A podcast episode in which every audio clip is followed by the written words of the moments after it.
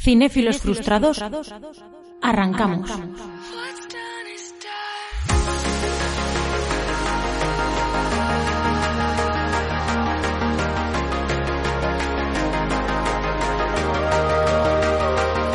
Sí, sí, sí, me, me disculpo, me disculpo, porque además es cierto que es un poco...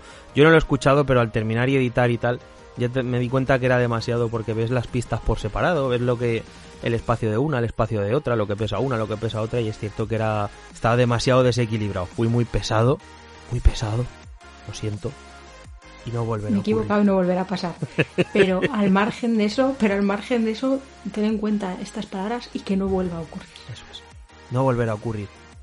Mis queridos Mm. oyentes, ¿todo claro? ¿Todo aclarado hasta el momento? Perfecto. Perfecto. Perfecto. Ya está. Bueno, ¿quieres que haga un poquito un avance de lo que vamos a hablar hoy o quieres que sea una sorpresa para el oyente? Sí, no, eh, eh, ponlo porque además he pensado poner en la descripción, em, porque habrá mucha gente que le interese tal serie o, u otra y no el resto, o a lo mejor le interesan todas, pero esa no.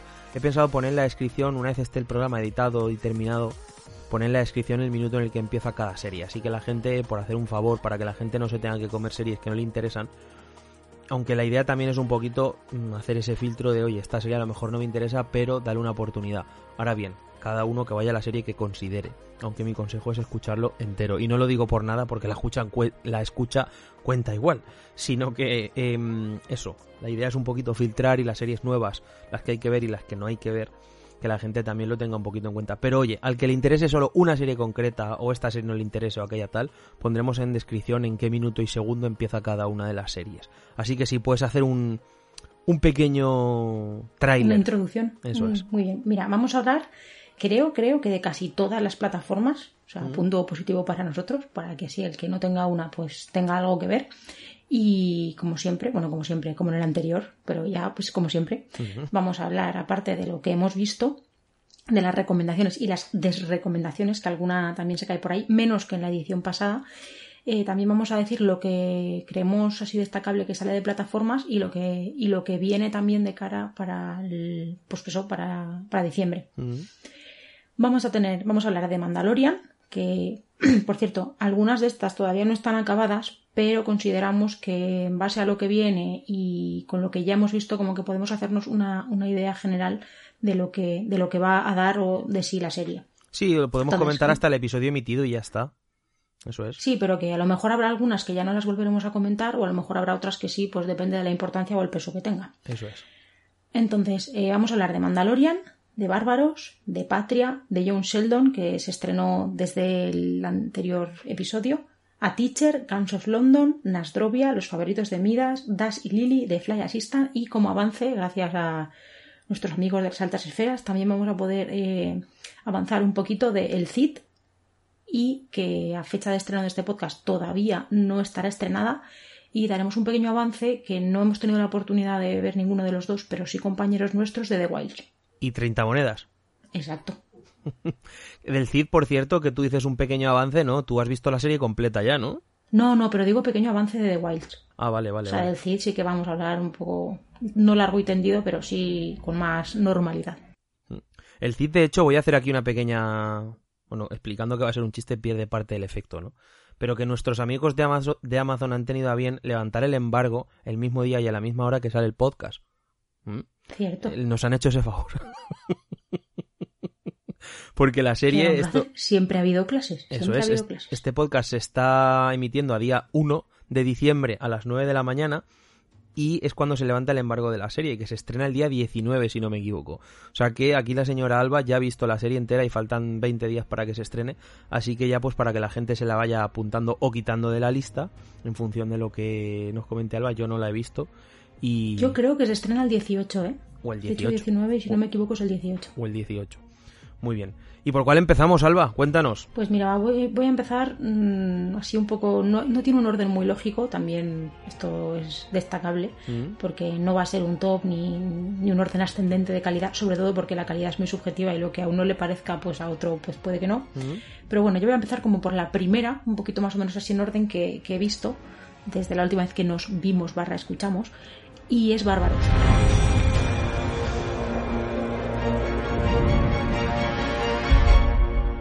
yo fui de esa gente que, que vio Juego de Tronos y, y, acabé un poco saturada del fenómeno GOT, entonces como que me aparté un poco de todas estas series que nacieron a la sombra de, del género. Entonces yo no he visto Vikingos, no he visto, creo que también me dijiste que Outlander bebe un poco de esto. Sí.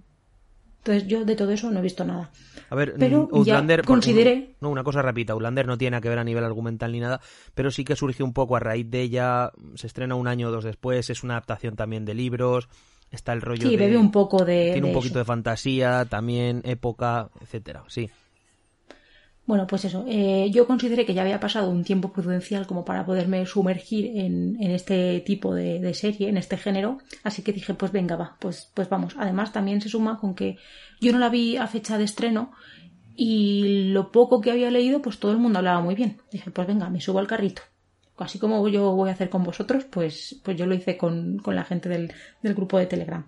Pues eso, es una, es una serie de, de, de época um, histórica. No sé hasta qué punto será fideligna, eso también hay que decirlo porque yo no es que sea aquí la entendida de, de historia. Y son seis capítulos de 45 minutillos aproximadamente. Así entre las cosas destacables, eh, el casting al principio, o sea, la serie es muy, muy oscura Mm. Y esto lleva a. O sea, la fotografía más que la serie. Mm. Y esto lleva un poco a que el casting resulta a veces un tanto confuso. Es decir, hasta que no coges el ritmo o el, hilo, pues cuesta. Pero sí que es verdad que una vez ya te has metido dentro, es como que necesita un par de capítulos para sentar los personajes. Ya. No, pero eso es una mala decisión de casting. Generalmente el casting lo que suele hacer es, oye, tenemos cinco personas principales, por decir algo, y que los cinco sean muy diferenciables desde la primera secuencia entre sí para que tú identifiques y empatices rápidamente. Si necesitas un par de capítulos para que el casting te... Es decir, que no se parezcan físicamente los cinco personajes entre sí, que supongo que es lo que dices, ¿no?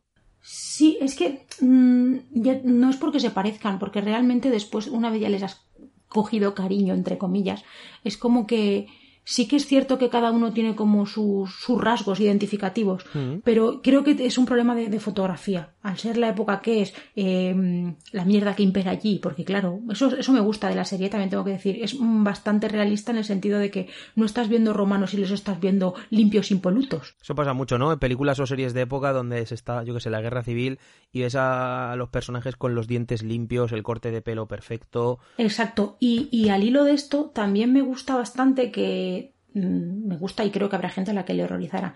Es que, por ejemplo, cuando hablan entre los romanos, lo hablan en latín, hay mucho también como de dialecto, es que no sé el idioma que hablan los bárbaros, no sé si será alemán o será un dialecto propio, pero que, que me gusta que, que, tiene cierto, como que es bastante fideligno. Mm, vale. Vale, vale, vale, vale. Es, es una producción local de Alemania, ¿puede ser? Exacto, sí, y, y aunque sea alemana, y quiere decir que, que, joder, no se le nota a veces parece que decimos producción local, mmm, se le van a ver las costuras, voy a perdonar no sé qué cosas. Y no, no, la verdad es que sobre todo el, todo el tema de batallas y exteriores no, no se le ve, no se le ve el cartón.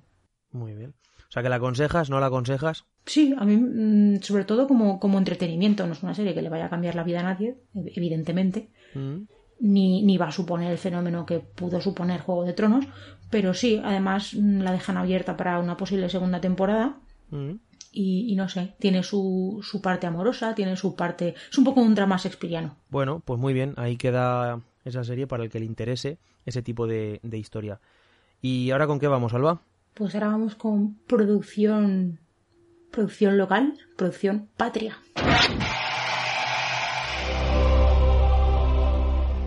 Yo simplemente quería comentar aquí, porque en el podcast anterior ya estuvimos hablando de la serie y demás, quería simplemente traer la serie al podcast porque ya ha cerrado, ya ha terminado, y quería hablar simplemente de su final. Me parece que la serie mmm, tiene un final en el que de verdad, por fin, ha... no sé si el creador, la propia serie, ha encontrado su lugar. Hablaba Manel en el grupo de Telegram de, de cinéfilos que la serie mm, padecía un mal bastante que muchas series tienen, ¿no? Un mal endémico que es el tema de sobreexplicar las cosas, de poner demasiadas veces los sentimientos en boca del personaje en vez de en la secuencia, en el color, en, la, en los ojos, ¿no? Que es un poquito lo que, lo que hacía el libro. Aunque es más complicado, claro. El libro en literatura, pues es tan sencillo como que un narrador lo está diciendo sin que lo diga el personaje y en la en una serie en pantalla pues lo tiene que hacer un actor con la mirada, el director con la cámara, el color. La música, si es un poco más con una muleta. Bueno, pero esto es lo que siempre hablamos, no es como trasladar el lenguaje de una novela al lenguaje cinematográfico. Claro, ahí está el asunto, que muchas veces se busca una traslación literal y, o sea, una, y muchas veces lo que hay que buscar es la equivalencia y no tanto la traslación literal, sino lo equivalente. Cómo encontrar el mismo, llegar al mismo camino por un lugar, o sea, perdón, llegar a un lugar, al mismo lugar por un camino diferente, ¿no?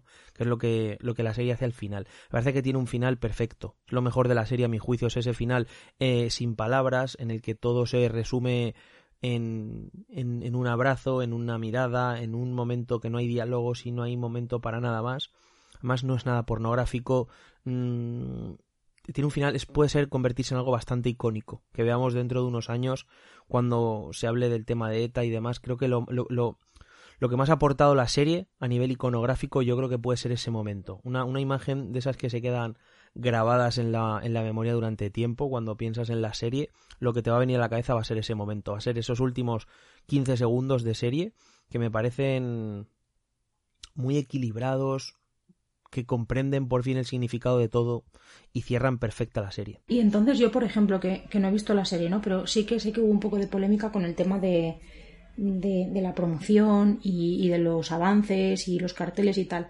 O sea, al final sí que es eh, fidelina al libro, mm, todo esto era simplemente una estrategia de marketing para, pues oye, para que te acerques a la serie y la veas.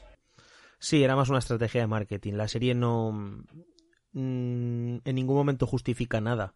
La serie, yo el libro no lo he leído, pero sí que sé, porque tengo, me lo ha leído mi padre, tengo gente cerca que sí que tal, y conocía muy bien la historia ya, ¿no?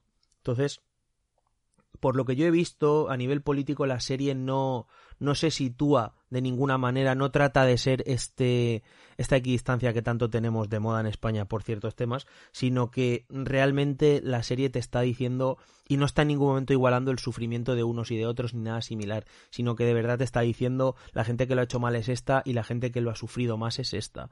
Eso no quita que te muestre que la gente que realmente eh, lo ha hecho mal, como ha sido la gente evidentemente que ha matado, también ha tenido su sufrimiento y eso es lo interesante de la serie al final, ¿no? Que, es capaz de, oye, aquí no es cuestión de buenos y malos, que en parte sí, pero eso no quita que los malos también sean personas, también sean seres humanos, también tengan sus sentimientos, también haya una madre de una etarra que mm, ella no lo es, pero de alguna manera sufre como madre. Entonces, todo ese tipo de historias se trasladan bien. En ese sentido, la serie yo creo que a nivel ideológico está bastante bien situada. Ya comentaba Fernando Aramburu antes de, la antes de que se emitiera siquiera el primer capítulo, a raíz de todo el tema aquel del cartel promocional tan polémico que hubo en el que había una imagen a un lado y otra a otro, como poniendo ¿no? en el mismo plano las dos situaciones, igualando de alguna manera los dos sufrimientos. Si no me equivoco, también era un poco tipo la piedad de Miguel Ángel, ¿no? Hacía un poco como referencia a, a la escultura. Ah, pues eso no lo sé, ¿ves? Yo tan puesto no estoy. Eso no, no tengo ni idea. El que quiera que Pero lo vamos, busque... Que, que, en su día escuchaba un podcast que, que mm, creo, creo que, que, era de mm, como del editor, del, del editor jefe o algo así, o del dueño de la editorial, que, que en su día había mm, eso había editado el libro, valga la redundancia, y de todos los problemas, y de cómo el libro casi salvó a la editorial, de cómo casi la ruina cuando el juez este eh, dictaminó que no se podía vender el libro. No sé, ¿Eso pasó con ese libro? ¿Eso no fue con Fariña? No, no, creo que, creo que también. Uy, no lo sé. Mira, carne de post-podcast. bueno, en esencia, que la serie. Yo lo he tirado todo para el norte, lo he tirado todo para el norte y he dicho lo mismo es que lo mismo da. en esencia, que la serie tiene un gran final, yo creo que incluso por encima del resto de la serie, y por resumir ya muy mucho la, la, serie que ya se ha cerrado completa, decir que la serie, si hubiesen quitado un par de un capítulo o dos, habría quedado más redonda, y si ciertos momentos de diálogo simplemente hubiesen sido eliminados de, de, de, guion antes de ponerse a rodar y que todo hubiese quedado un poquito más en el aire, además con ese carácter vasco como más callado, más cerrado, más frío, todo hubiese tenido otra otro cari distinto, ¿no? Mejor, a mi juicio. De hecho, Aún así, una serie notable. de hecho, creo que, porque viendo otro, otras series, me, a veces me pasa que me lo pregunto sobre todo con las, con las producciones locales. Y es que pensando en plataformas y que se va a exportar a nivel mundial, siempre es como de, ¿y esto lo van a entender fuera? Por ejemplo, yo me imagino la que se avecina, que estará en Prime, supongo que estará en todo el mundo, ¿no? ¿Tú crees que la que se avecina se va a entender igual aquí que, yo qué sé, que en Suecia? Pues la que se avecina no lo sé, pero sí entiendo por dónde vas. Eh, un ocho apellidos vascos, un, cosas que son muy locales, pues evidentemente no. Entonces, lo que se puede hacer muchas pues veces. pero, pero por eso te digo que siempre se ha tenido un poco como una mito creencia mm. de que como que los vascos son como los más europeos de, nosotros. Ni idea, yo no, no me meto en Sí, existe, un poco esa leyenda urbana. Pero desde luego, por ejemplo, Patria, Patria mm, no, no, creo que sea algo local, no creo que sea algo localista, creo que tiene un drama muy universal y, y, todo el mundo sabe un poquito, por aunque sea simplemente por haberlo estudiado, por haberlo leído, no hace falta conocer demasiado el conflicto, el conflicto vasco para realmente entender el drama de la serie. Ahí está su, su gran valor. Entonces yo creo que no, no, sufrirá ese mal. Pues mira, eh, ya que el subconsciente me, me, ha jugado a mí esa pasada y eh, nos he transportado a Suecia por un momento, vamos a, a seguir en, estas, en esas tierras con amor y anarquía.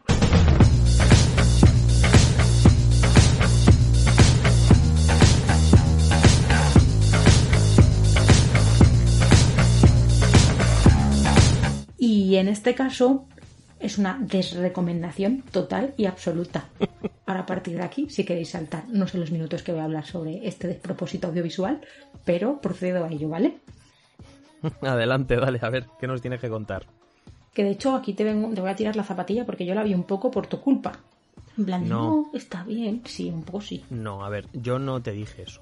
Yo, muchas veces, para pedir screeners o para informarnos de cara a la web, lo que hacemos es hacer un listado por plataforma de cuáles son las series más interesantes que tiene para estrenar esa plataforma en cuestión. Y ya pues pedir screeners, preparar artículos, etcétera, o traerlo directamente al podcast. En este caso, una de las series a la que yo eh, le veía ese potencial era esta por cuestiones, cada uno teníamos unas series para ver, las que vamos a comentar hoy aquí. Tú entraste antes que yo a esa serie y ya me dijiste que, no. Además, pues yo por ahí también me informé un poquito y veía que sí, pero no. O sea, no, no era una serie mala en absoluto, tengo yo entendido, pero tampoco es una serie que, que, merezca eh, perder el tiempo con la cantidad de series que hay. Y eso que este mes no ha habido grandes estrenos eh, particularmente, pero... Bueno, pues me da igual. ¿Tú sabes qué es lo mejor de Amor y Anarquía? Que los capítulos duran 20 minutos. Eso es lo mejor que te puedo decir de la serie. Que ya es mm, hablar bastante mal de ella. Mira, eh, mm, yo qué sé, intentando esforzarme mucho para, sacarle cosas buenas. Eh, habla con muchísima naturalidad de, temas que, que hasta hace unos años eran tabú pero es que realmente hay muchas series que ya hacen esto, o sea, tampoco es que sea una virtud ahí estratosférica. Y luego tampoco, por ejemplo, no sé, el género, o sea, el, tipo este de comedia, pero que, que, busca tras esa pátina de humor eh, resolverte los problemas o, darte moralina. Ya. Mm, no, no está bien, porque realmente cualquier comedia, si le rascas un poquito, va a tener eso. Ahí tenemos, por ejemplo, mira lo que has hecho. ¿Sabes tú el dramón? En Hombre, es que generalmente las buenas comedias, una buena comedia en el fondo no es más que un prisma, es un drama. En el fondo es lo que dice Woody Allen, ¿no? La comedia es drama más tiempo. Entonces, mm, todas las grandes comedias tienen que partir de, un, de algo dramático para que los personajes tengan evolución y para que haya una empatía. Si solo son chistes, al final no se convierte más que en una sitcom donde no hay evolución de personajes de ningún tipo y donde no hay ningún tipo de conflicto dramático. Para que la serie pero, evolucione. Pero vamos, que, en este caso que no. Y luego, por ejemplo, otro de, los... Ah, no, iba te estás enredando mucho. Ya has dicho lo que querías decir. No, He pero bueno, un poco hoy segadora. Vale, vale, vale. Hoy mi, función aquí es ser maleducada y cortarte todo el rato. No, si además es una serie que has visto tú y yo, ¿no? O sea que tampoco. Por eso. Sí, sí, dale, dale. Luego, por ejemplo, otra cosa. O sea, como que el hilo conductor y lo que hace que la trama y la serie avance es la tensión sexual no resuelta. Vale, hasta ahí todo bien porque es una cosa bastante universal. Pero es que la resuelven tan rápido que luego realmente es ver más de lo mismo. Es Em, porque, bueno, claro, esto no lo he dicho. Eh, no he dicho la sinopsis. Yo estoy aquí hablando de la serie y la gente se puede pensar que esto va de la guerra. Y no. O sea, se trata de una asesora que, mm, de una editorial, mira, que viene también un poco al hilo de lo que hablábamos antes. Eh, una asesora casada, que hay una especie de tonteo ahí con un jovencillo informático, es como el becario, y se retan a cuestionarse las normas sociales. Pero claro, entre reto y reto, pues alegría. Entonces, ¿qué pasa? Hay un momento en el que dices, bueno, ¿y otro reto para qué? ¿Y para qué más? O sea, es que no... Mm, podía ser una película perfectamente. No necesitaban ocho capítulos de, ojo, 20 minutos. Ya, bueno, pues nada. Pues tampoco hace falta enrollarse mucho más, ¿no? Si es una serie que es una... No, no, pero... Y lo que quiero decir me viene muy, muy al hilo. Eh, mm, o sea, me viene cojonudo para, lo que, para la serie de la que voy a hablar después, que esta sí vamos a poder hablar los dos. Y es que parece que está de moda las relaciones entre señoras con señores más jóvenes. Y yo ahí lo dejo.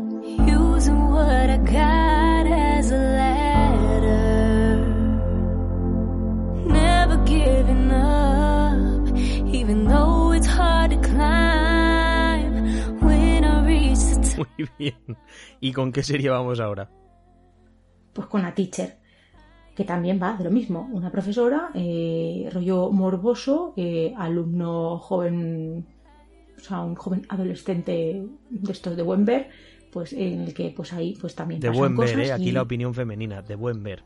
¿Cuántos años tienes? Mm, ¿Yo? Sí. Eso no se pregunta a una señorita. Tienes 29, ¿no? Y tu expresión es un joven de buen ver. Han llamado de los 60. Quieren que les devuelvan la expresión. En fin. bueno, pues esto, que aparentemente podía quedarse ahí, pero la serie, bueno, que esta tú también puedes, puedes ahí meter baza, mm. se mete en un ¿Pero qué me vas a dejar? ¿Me vas a dejar? Sobremesa. No lo sé, ya veremos. Depende de lo pesado que seas y lo que me interesa lo que digas. Si empiezas a agasajarme por el medio, te dejaré. Eh, ¿Cómo iba? ¿A por dónde iba? Así, con que. Mm, así que la serie coge un tono de mm, película de sobremesa de Antena 3 que dices, ¿pero para qué? Y encima a mí esto me ha llamado la atención porque, joder, eh, imita HBO, que se supone, se supone. Realmente la serie no es de HBO. Y, la, y eh, ahí voy, ahí voy. Y la serie viene de FX, que yo es una cadena a la que le tengo un respeto. Bueno, la serie se desarrolló para FX, pero acabó en Hulu, si no me equivoco. pues no me extraña. ¿Por qué? tú, has visto algo, ¿no? Sí, yo he visto la serie, claro, pero... A ver... Bueno, eh, tengo que decir que esta no está finalizada, ¿eh? Vamos a capítulo semanal y creo que llevan cinco capítulos emitidos de un total de diez, así que llevan la mitad. Eso es. A ver, eh, yo he visto realmente los tres primeros y ya me bajé porque son los tres, los tres capítulos que emitieron eh, simultáneamente el día de estreno, son los tres que sacaron. La serie en el fondo sí que tiene un punto de partida interesante y más hacia donde trama, a donde gira la trama, donde, hacia donde vira la trama, pero mm, la serie se torna justo lo contrario de lo interesante, es decir, toma el camino simple, el camino sencillo y en ningún momento explora toda esa, toda esa gama de gris moral que, que, que, hay por encima, ¿no? Sino que simplemente tampoco, tampoco va al morbo, es una serie que no suscita morbo de ninguna manera, no, no juega a lo barato. Vale, vale, porque tú te has bajado en el tercero, a partir del cuarto eso es, sale. Bueno, yo digo los tres primeros que son el punto de partida, luego evidentemente habrá situaciones y situaciones, pero yo me refiero a las, al, al punto de partida, no lo trata o no trata de ser morboso, por lo menos. Trata más bien de plantear una situación y a partir de ahí se le nota que tiene un tratamiento como más frío, como más... No, no es visceral la serie, le falta ese componente un poquito de... Mm, no sé si decir atrape, de... La serie en ningún momento interesa, en ningún momento estás deseando ver el siguiente capítulo. La serie es demasiado fría, es demasiado poco consistente a nivel de tono, es demasiado Mm, demasiado mediocre, yo diría que es la palabra. es una pues serie a mí, mira, en, las notas que tengo anotadas así un poquito de cada serie, mm. mi, definición de esta era creepy y morbosa. O sea, que se deja un poco bastante. Tú no, no cae en el morbo. Sí, para mí sí, lo cae. Y no sé. Mm, otra cosa que no entiendo de la serie tampoco es esos fundidos en negro eternos. Pues porque están desarrolladas para eh, una cadena con anuncios. Pero a ver, todos estamos acostumbrados a tener fundidos en negro. Pero es que fundidos en negro de, de, de, cuatro segundos, ¿eh? Que te, quedas un poco así. se, me, ha ido la tele, ¿eh? Pero... no, pero eso no tiene que ver con... Pero eso por un, por un lado. Sí, ya sé que es una cuestión técnica, pero no sé, no es lo habitual. No, es lo habitual. Y después, por ejemplo, o sea, yo estaba viendo un capítulo, te lo coges a HBO y te lo pones, ¿no? Y dices, ah, ha salido esta semana, me lo pongo. Y, y, tener que coger, pausar, volver al menú y decir, me salta uno, ¿verdad? Eso que dices, o sea, es súper inconsistente la trama. O sea, hay unos saltos que dices, o yo soy inútil y no me estoy enterando de lo que estoy viendo, o que esto también está puede, que también, puede, que también puede ser. No, no es el caso. bueno, que es una mediocridad de serie y que en absoluto está a la altura de un punto de partida que puede ser interesante y puede desarrollarse de un modo interesante. Si bien es cierto que tiene ese tipo de historia también, que hemos visto mil veces como en el graduado, en ningún momento juega la serie a... No es inteligente, sencillamente. O sea, no, mal, no, va a mi juicio es no va al morbo, a mi juicio, pero tampoco es lo inteligente que cree que es. Entonces se queda un poquito ahí como, ah, pues vale, no tratas de jugar en esto, tratas de jugar en esto otro, pero no te sale. Entonces se queda un poquito en tierra de nadie. La serie entretiene, por lo menos, no es una serie aburrida. yo creo que es una serie de acercarse, o sea, es de, acercarse por, por el elenco. Está Kate Mara, porque está el chaval este Nick Robinson, creo que, mm. que es, según estoy hablando contigo, pues como que es uno de a tenerle el ojo echado al muchacho. Sí, es un chaval de los jovencitos que hay en Estados Unidos así en plan superproducciones y demás. Hombre, es el protagonista de Jurassic World. Entonces, es un chaval que más o menos está haciendo una carrera interesante. Entonces, luego hizo la peli esta de Love Simon, que es la primera producción de una major, de una comedia romántica con un protagonista homosexual verdaderamente bien distribuida, relevante y demás. Eh, entonces, mm, pero más allá de los actores y demás, la serie es que es eso, se queda en tierra de nadie, no tiene un interés particular y es que es lo que digo siempre, hay demasiadas series buenas como, pararse, como para pararse en series de seis, que es eso, una serie de seis, ya está, no, no hay más. Bueno, pues vamos a pasar de una serie de, de, de seis, dices tú, yo le había puesto un cuatro. la media se queda en un bastante, Así que... Bastante benévola, pero una prueba raspado. vamos a pasar a una serie de notable, en mi caso, y creo que para la mayoría de sobresaliente, Vamos a pasar a de Mandalorian.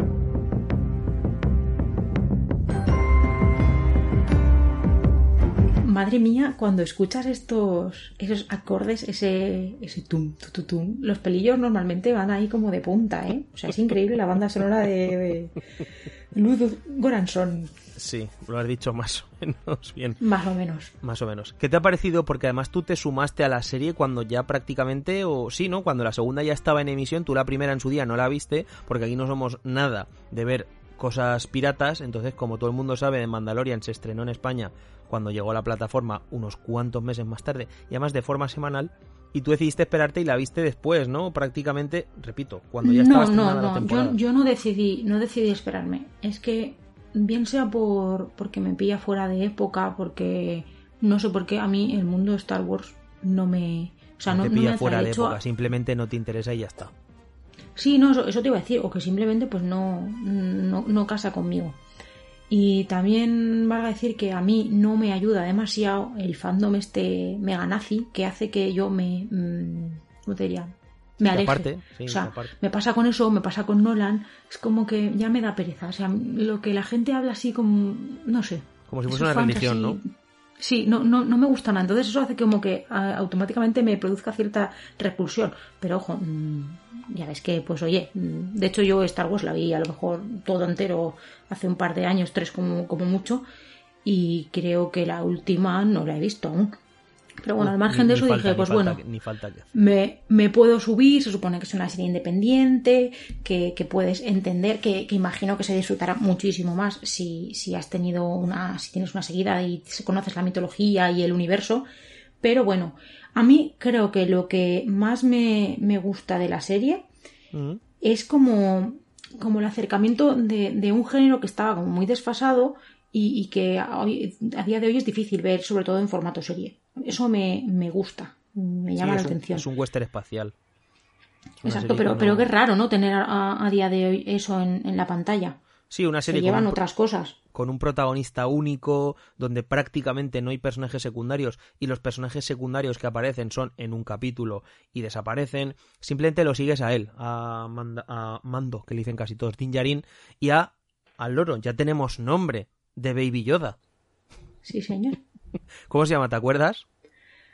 Mm, algo, rollo Gru o algo así. Grogu.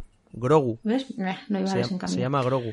Esta segunda temporada, ¿a ti qué te está pareciendo? ¿Mejor, peor, igual que la primera? muchísimo mejor que la primera, pero es que a mí la primera me aburrió mucho. O sea, yo pagué el peaje porque todo eso, ah, es que mola mucho, no, no, aguanta, aguanta. Y sí que es verdad que la segunda eh, me está resultando bastante, bastante más interesante. Y paradójicamente la segunda... Por ello. Que dijo, paradójicamente la segunda tú decías que no te interesaba demasiado el universo Star Wars, es la que realmente está tirando más del universo Star Wars, por personajes secundarios, por tramas, por... Mm, en fin, ¿no? Mucho... Mucho cameo, mucho... No sé cómo decir.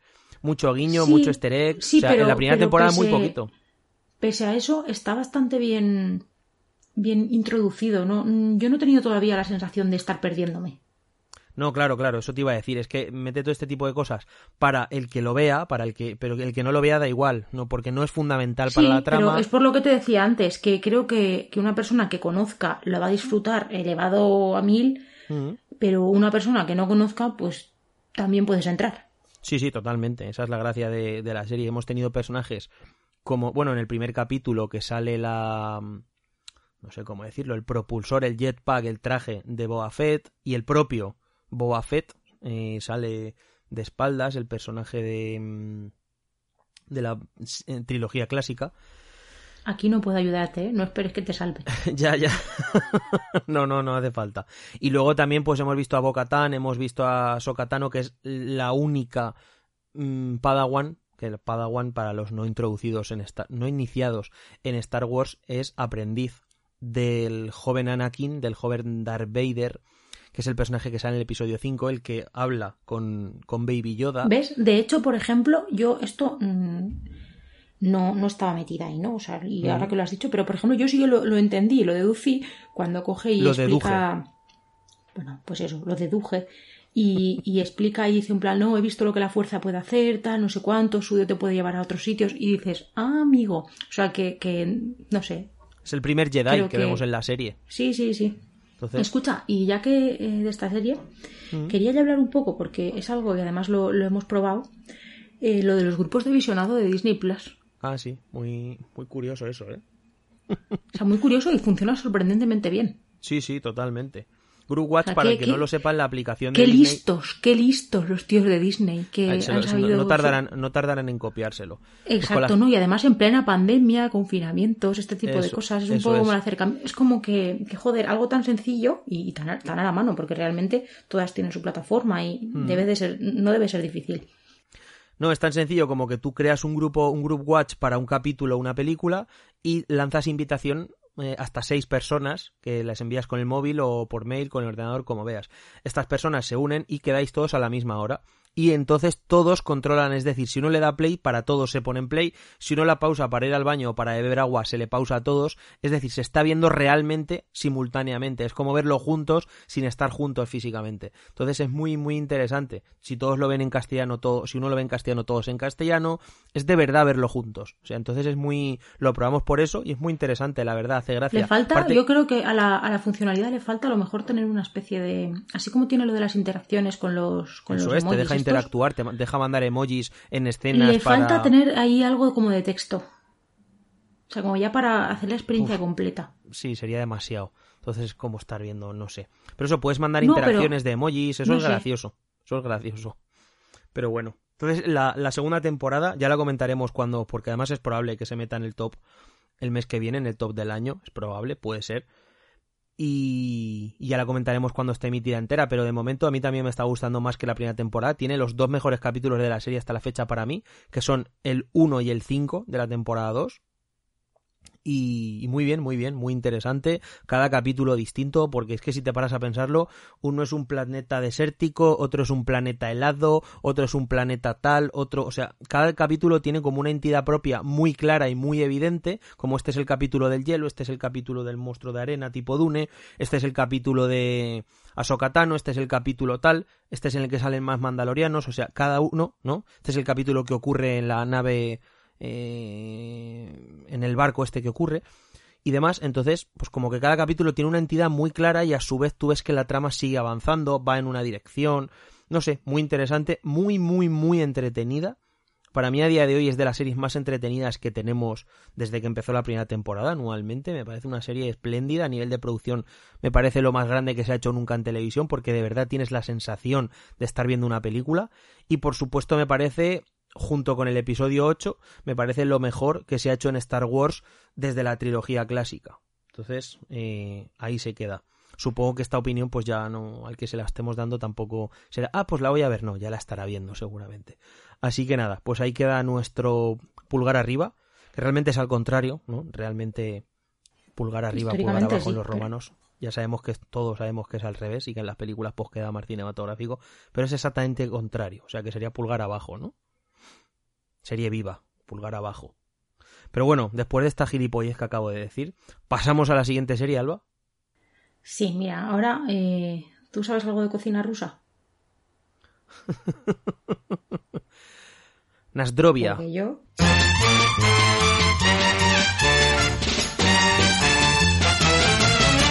Bueno, cuéntame, porque esta me vas a tener que contar tú, porque te puedo decir que son seis capítulos de 30 minutos y que la emiten en Movistar. Eso es todo lo que sí. Además, Movistar, no sé si, no sé por qué de vez en cuando toma esta decisión de emitir semanalmente, otras veces lanza la temporada completa. Podrías pensar, no, a lo mejor es porque la pandemia ha retrasado toda la producción, ya, pero es que justo en el mes anterior, en octubre, lanza antidisturbios toda de golpe. Ahora esta tal, luego, o sea, no sé, en fin, supongo que será en función de cada serie como dijeron que iba a ser, o sea que en ese sentido están cumpliendo. Nosotros tuvimos, yo tuve la suerte, porque tú, Alba, no la ha visto, tuve la suerte de verla toda del tirón porque tuvimos screens para tener eh, artículos en la web y demás para el que quiera verlo. Y estas cosas, entonces... Mmm, se emitió semanalmente, dos capítulos cada viernes. Yo la vi toda del tirón, además la vi el mismo día, en una sentada, porque es una serie que se favorece de ello, pero también le ves la estructura capitular. Entiendes perfectamente que Movistar haya emitido dos capítulos cada semana porque también la serie en ese sentido respira un capítulo con el siguiente y demás, ¿no? Pero es una serie eh, creada por... Eh, pues está Sergio Sarria, que es el, del, creador de la, de la, novela, Miguel Esteban, que es por cierto el, creador también, uno de los creadores de mm, El fin de la comedia, estaba en su día también con Los Chanantes, es decir, un tipo que sabe bastante, conoce bastante el medio y es una serie absolutamente Movistar. Luego comentaremos alguna serie de Netflix y demás. Tiene ese... Mm, toda esa película... es, humor. Sí, es una serie cómica, es una serie cómica. El argumento es muy sencillo. Dos abogados, mm, los dos típicos abogados, pues yo que sé, del mafioso de turno, del asesino de turno, estos abogados sin escrúpulos que muchas veces nos dibujan, eh, de los que tantos referentes tenemos a lo largo de la historia del cine y de las series que sencillamente en el primer capítulo se hartan de esta vida, como tienen mucho dinero deciden apostar por un cocinero que conocen que ha estado toda la vida en Rusia y queremos montar un restaurante ruso en España pero no encuentra el capital, ellos se meten como socios capitalistas, montan un restaurante ruso, dejan su labor de abogados y resulta ser tan bueno el restaurante ruso que allí va la mafia rusa a mm, pasar las noches y a partir de aquí pues se genera una especie de película de los Cohen a lo Fargo donde se pues eso no todo se empieza a enredar de tal manera y de manera tan absurda que se genera ese humor negro tan característico que suena bastante hilarante Sí, por eso, por eso. Los actores principales son Hugo Silva y Leonor Wadling, que están espectaculares, especialmente ella.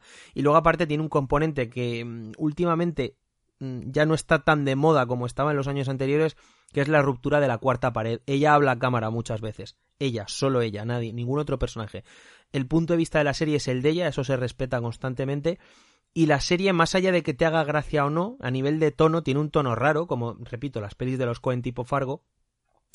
Pero a nivel narrativo la serie es muy interesante, cómo se va desarrollando, cómo em, un acontecimiento sucede al siguiente. Más allá, repito, de que te haga gracia que en lo personal, y por tanto lo más irrelevante, como diría siempre el señor Rodrigo Cortés, me hace gracia, pero eso ya depende de cada uno, ¿no? Hay gente que le hará más gracia y gente que no le hará ninguna. Pero simplemente a nivel de entretenimiento, por lo que ocurre, por lo que ocurre, es una serie que está muy, muy, muy bien. Una serie, mm, no diría que es de las grandes series de Movistar, porque Movistar, luego si quieres, hablando de los favoritos de Midas, lo podemos comentar, que lo hemos hablado por privado, ya se ha erigido de alguna manera como la HBO española, tiene un sello de calidad indeleble que es mm, único ahora mismo en España, es así y que da una garantía total, total, solo ha tenido un fallo desde que existe como productora de series, por decirlo de alguna manera, o distribuidora única. Y esta serie, pues, eh, podríamos enmarcarla en esas series que no son realmente obras maestras, pero que son series muy notables. Para que la gente se haga una idea, como vergüenza. Yo la pondría a la altura de vergüenza o algo similar. Una serie eh, graciosa, divertida, pero también muy entretenida si no entras al trapo en lo cómico. Dime. ¿Y cuál es ese fallo? Instinto, la de Mario Casas. Además ahí le notas que, bueno, yo la del Rubius tampoco la he visto, pero esa no, no, no, la, no la cuento porque es evidente desde el primer momento lo que trata de hacer, al público que va y para qué se crea. Me refiero realmente a las series que el otro tono, ¿no? Instinto es la única serie fallida de Movistar hasta la fecha. De hecho, no se renovó, yo la he visto y tiene un final abierto y ahí se quedó y nunca más se supo de ella. El resto, todas las series, todas, eh, bueno, directamente hay algunas que son maravillosas como Antidisturbios o como Arde Madrid, Luego tiene otras mm, que se acercan mucho a eso, como mira lo que has hecho. En fin, mm, Movistar a día de hoy, a día de hoy, en lo personal, todo lo que saque tienen mi, mi total atención, aunque sean mm, puntos de partida, adaptaciones de libros o lo que sea que no me interesan lo más mínimo, solo por hecho de ser Movistar, al igual que HBO, tienen mi atención total. Así que Nasdrovia, por si no pues quedaba claro, eh, recomendada, una serie notable para todo el mundo que le eche un vistazo por lo menos al primer capítulo a ver qué le parece. Bueno, pues ahora que me has cortado, pues voy a retomar. Vamos a pasar a hablar atentamente los favoritos de Midas. ¡Oh, qué guapo te ha quedado eso, eh! Hombre. No te ha quedado con la voz de eh, Tosar, la voz de Tosar, que además... No tengo, ni, no tengo ni la voz de Tosar ni su barba. ni las cejas. que por cierto, qué bien, qué bien está... O sea, mm, Tosar es bien, ¿no? Siempre es bien. Le presupones una media. Pero qué bien está Willy Toledo.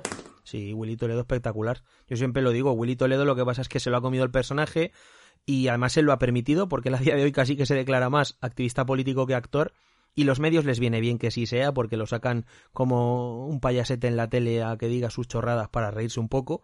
El resto, aunque él se lo toma muy en serio y me parece muy respetable, no más allá de que coincidas o no, me parece un tío por lo menos honrado y honesto pero como actor, que es a lo que vamos, a mí me parece un gran actor que se está perdiendo España por culpa de todas esas tonterías, porque para mí de hecho es el mejor eh, el mejor personaje de la serie y es el que más me interesa. Es que es que lo es muchas veces una pena, sobre todo cuando a mitad de la serie como que sufre ese retiro, llamémoslo así, que es como mm, qué pena. O sea, yo quiero que salga más este, este hombre. Bueno, mira, a mí esta serie. A ver, el punto de partida. Simplemente decir también que parte de una. Bueno, te, voy a decir la, la sinopsis un poco. Eh, está inspirada en un relato corto de Jack London. Eso es. Eh, Jack London es el creador, para el que no lo sepa, es el creador de Colmillo Blanco o de La llamada de lo salvaje, que es una novela importantísima de su, de su momento. Bueno, publicado hace 100 años esto, ¿eh? O sea, más The Minions, se llama The Minions of Midas, el relato corto. Sí, en fin, no voy a hacer el chiste porque sería demasiado. Por eso yo lo he dicho para que el chiste quede solo hecho. Vale. En el que eh, está basado en una novela en el que un gran empresario sufre un extraño chantaje. Si no accede a pagar una elevada suma de dinero, los eh, autodenominados favoritos de Midas matarán a una persona al azar en la fecha señalada y añadirán una nueva víctima periódicamente. A mí la serie, eh, el planteamiento que tiene, la verdad es que me parece muy interesante. Ahora bien, me da la sensación que Netflix ha querido repetir la fórmula Casa de Papel, que en la Casa de Papel fue totalmente involuntario, y a mí me da un tufillo, hay como activismo político, filosofía de todo a 100, que no me gusta nada. A mí eso me... Mm, no sé, mm, es que no sé cómo decirlo educadamente pero me da la sensación como que me están tratando como un tonto o como que me quieren adoctrinar como un borrego. Entonces no me gusta. A ver, la serie parte de... Eh, la crea Mateo Gil, que lleva un montón de años detrás de ella y demás. Y es un tipo que, bueno, es conocido principalmente por ser el guionista de, de Amenábar, es el guionista pues de Tesis, de Abre los Ojos, de Mar Adentro, en fin, de Ágora, ¿no? Y luego pues también es director de cine, pero su faceta más relevante realmente es la otra y es que sufre lo típico que sufren los, los guionistas metidos a director, que es una, a mi juicio, una realización plana y monótona, demasiado poco viva, una serie que sufre lo mismo que decía antes, no sé ya de qué serie, o sea, hasta ahí llega, sino que simplemente es, vale, bien, sí, bueno, venga, ¿qué vemos ahora? ¿Sabes? O sea, es como, vale, no está mal, no es una serie mala, no es un desastre de serie, pero es que a día pero, de hoy. Pero el problema es que te la venden como ambiciosa. O sea, es una serie.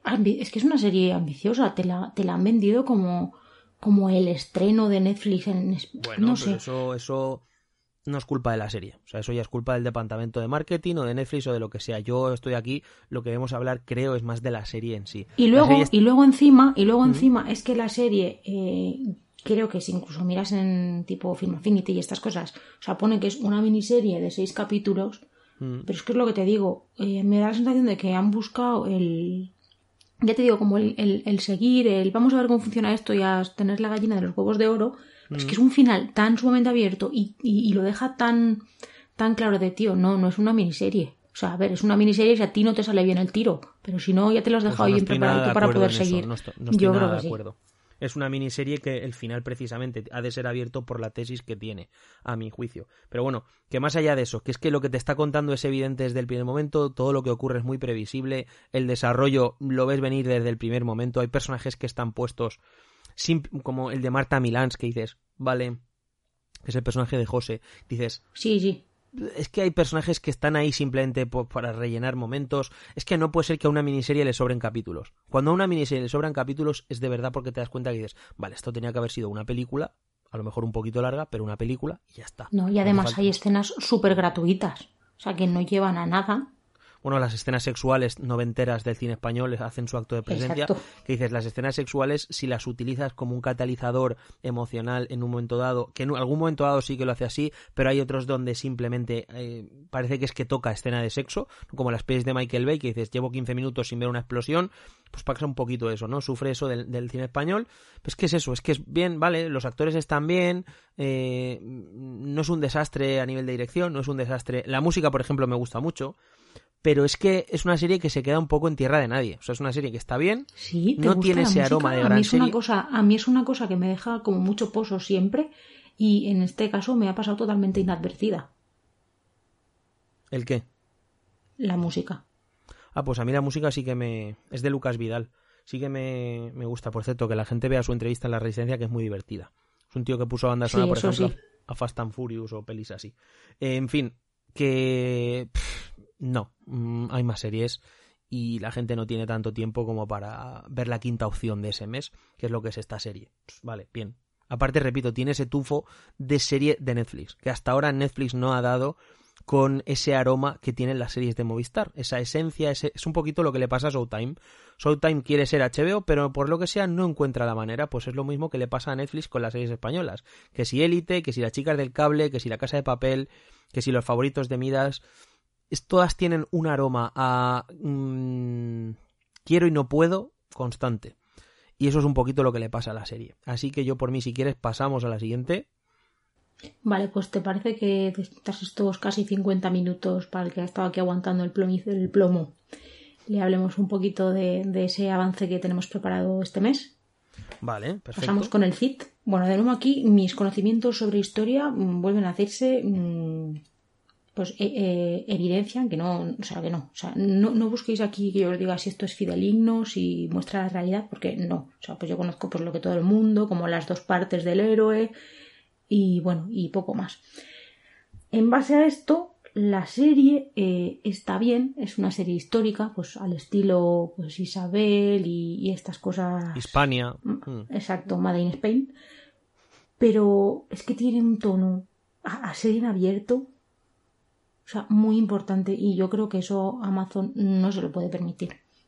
Es una serie entretenida, ahí tiene, tiene matices, tiene, le han puesto ahí un componente místico que, que, que está muy chulo y, y que no desentona para nada, que podría parecerlo, pero no sé, creo que en la balanza si pones en un lado las cosas positivas y en otro las negativas, mm, por ejemplo, yo que sé, la elección de Jaime Lorente, es que Jaime Lorente me parece muy buen actor, pero es que tiene un físico, pobre hombre, que es que no le acompaña nada para hacer otro tipo de papeles que no sean los que ya le hemos visto hacer en las, en, en las series de Netflix.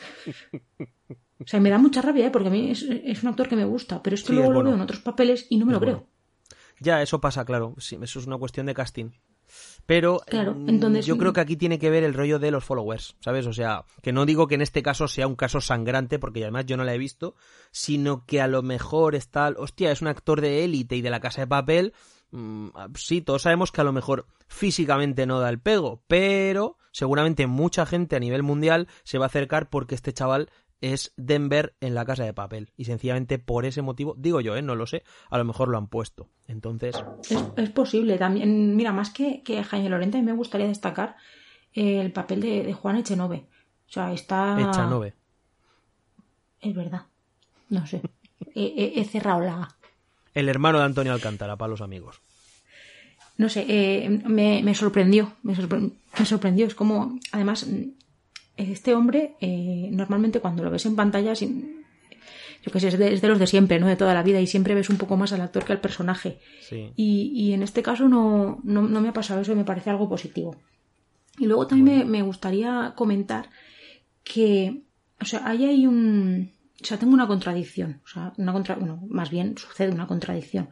Y es que a nivel de presupuesto o, de diseño, eh, la serie está dividida, digamos, como en dos grandes escenarios. Por un lado está eh, Castilla y por otro lado, pues todo lo que es el reino Zaragoza, que está como ambientada en el reino musulmán. Aragón, sí. No, no tiene nada que ver en este caso. Es que. Ya, pero, ya, pero que. No, no.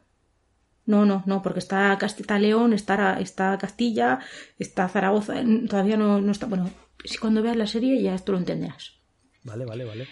Bueno, total, ¿qué, qué pasa? Eh, es como que han puesto todo el presupuesto en, en la corte árabe y, y, ahí como que cuando lo ves, mola mucho, te lo crees, eh, lo disfrutas, visualmente es muy rico y sí que es cierto que la corte castellana es como más austera, ¿no? Porque pues la, la estética es así, pero es que da un olorcillo a cartón piedra todo el rato, que es un poco como de, ¿y no podéis haberlo repartido un poco mejor?